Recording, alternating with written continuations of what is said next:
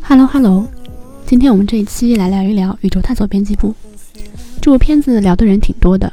早在2021年平遥国际影展期间，就获得了极高的媒体评价，也众望所归的在金鸡奖中获得了最佳编剧奖。颁奖的名场面，熟悉的可能在社交网站上刷到过。孔大山说：“从前我吃饭都在小孩桌，今天把我叫到大人桌了，还赐我一杯酒，我先干了。”那个您随意。王一通说：“上台的时候，我不停地提醒自己，千万不要得意，因为这个瞬间很可能是我职业生涯的高光瞬间，以后大概都走下坡路，很符合年轻人的精神状态。”之所以我还想再聊一下这部片子，就是因为我真的太喜欢了，但是我应该不会再看一遍，原因很简单，我晕车。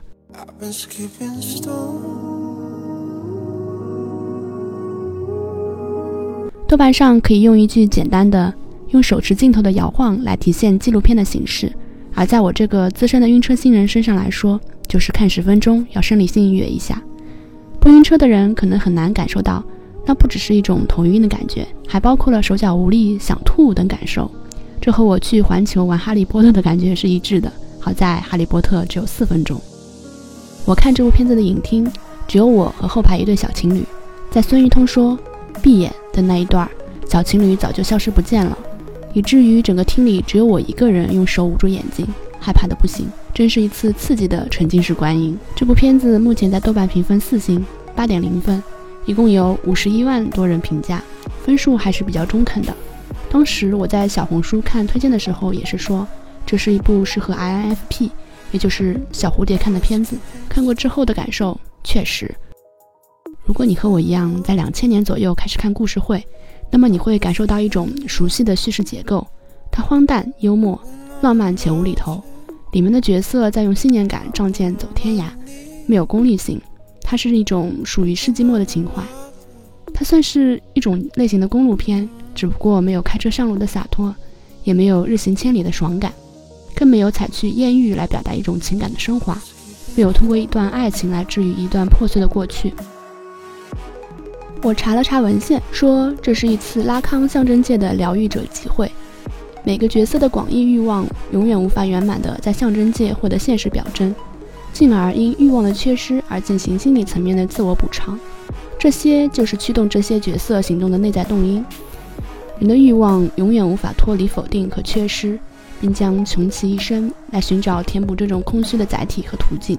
当人们面对超出自己能力无法实现的欲望，也就会产生必要的心理防御机制，以实现自动合理化的主观欺骗。听起来非常拗口，可以反复思考一下。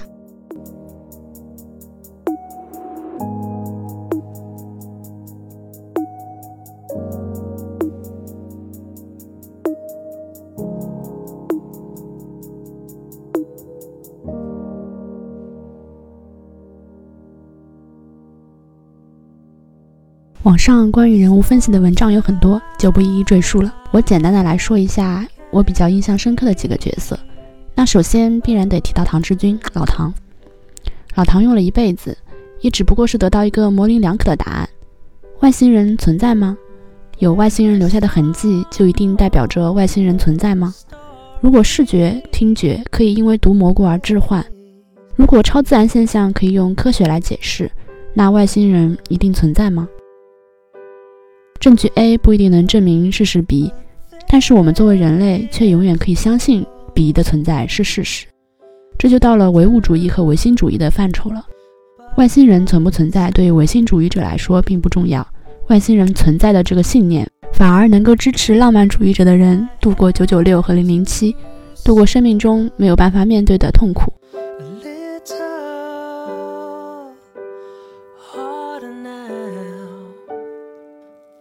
希腊人曾经是很富庶的，他们无聊的时候在干什么呢？他们把无聊寄托在宇宙里，把人生没有办法解答的东西都寄托在天空中，这就是探索宇宙的意义。老唐看起来很木讷，对于周遭有一些麻木式的冷漠，但是他是富有感情的，或者说饱含了对世界的深情。老唐对外星人的执着，是为了证明自己的生命是有价值的。为了证明自己过去的所作所为都是有意义的，当然也饱含了对世界的控诉，女儿的逝去。显而易见的，他无法面对女儿的去世，然后这种悲痛就变成了一种执念。可以说，老唐虽然不是因为女儿而上路，但是女儿的死是一个催化剂，促成了这次旅行。这句话又回到了开头提到的，因欲望的缺失而进行心理层面的自我补偿。电影的结尾。他没有办法去解决这个心结，只能给女儿写了一首诗，抱着遗憾重新开始生活。这依然是一种主观意识上的自我欺骗。我妈曾经说过一句话：“善心不一定能种出善果。”我也想说一句：所有的出发未必都能达到目的地。现代的电视剧、小说、故事总喜欢用回环结构来写，大概是因为契科夫的那句话。手枪写了就必然要开枪，这句话开始，大家都喜欢一个解决了所有问题的结局。我就在这儿刚愎自用的下结论了吧，解决不了。真实的生活就是这样的，总是看起来差了一口气，这才是大部分人郁郁不得志的原因。好像说自己努力了就一定要有结果一样。目标像喜马拉雅山是拿来仰望的，不是拿来百分之百达成的。真爬上山的那群人，有多少死于低温症？有多少下来要截肢？今年真的特别多这种新闻。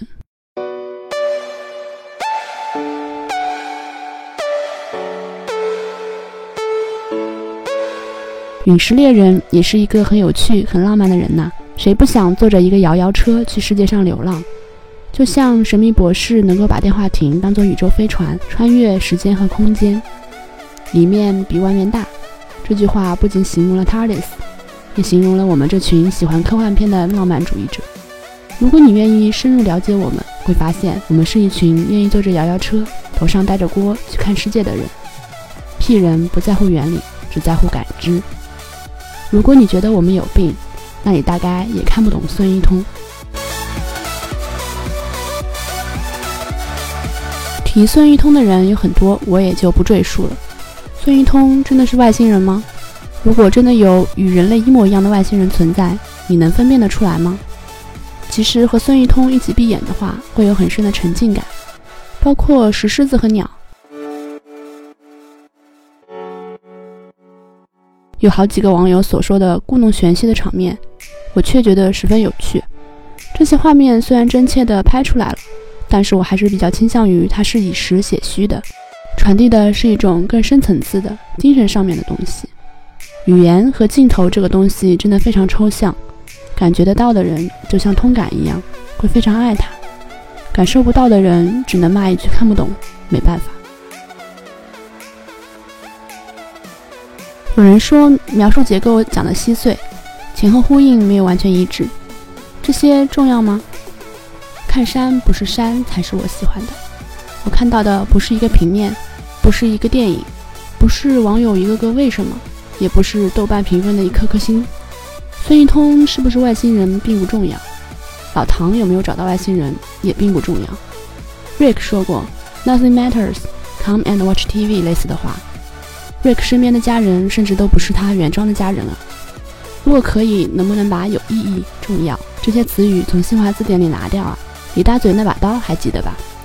孟德福、泰瑞宝、沃泰夫。Wonderful, terrible, whatever. Anyway，我的评论也是一个非常朦胧的意象。